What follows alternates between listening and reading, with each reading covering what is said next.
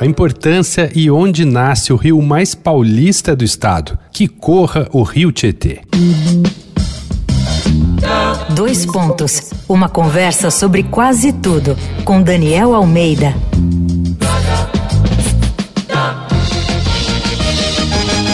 Enquanto a gente curte mais uma temporada de crise hídrica aqui no Sudeste, vamos falar do elemento em questão na série Bendita Água, aqui do Dois Pontos. Apesar do aspecto trágico de ser um rio morto na região da Grande São Paulo, o mais paulista dos rios do estado, o Tietê, tem várias curiosidades.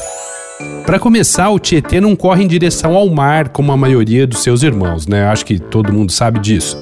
Ele começa na Serra do Mar e atravessa o estado inteiro por mais de mil quilômetros até a fronteira com o Mato Grosso do Sul. Isso fez do rio a primeira rota de penetração para o interior do continente, já no início do século XVI, usada por destemidos que desbravavam os sertões, aterrorizando índios e fundando povoados ao longo de suas margens. Outra história curiosa tem a ver com a nascente do Tietê. Longe do frenesi da capital, tem o Parque Nascentes, em meio a uma paisagem abraçada pela Mata Atlântica, cheia de animais como jaguatiricas, tatus, cobras, veados e mais de 70 espécies de pássaros. O local, que fica na cidade de Salesópolis, no Alto Tietê, tem quase um milhão e meio de metros quadrados. Ali é possível beber a água pura do rio direto da nascente.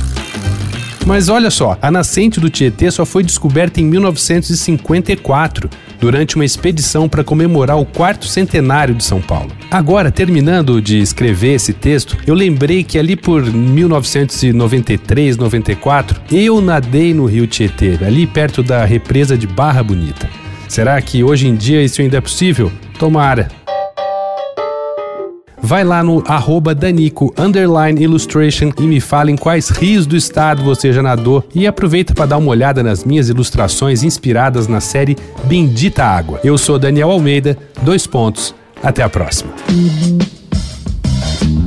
Você ouviu Dois Pontos, uma conversa sobre quase tudo com Daniel Almeida.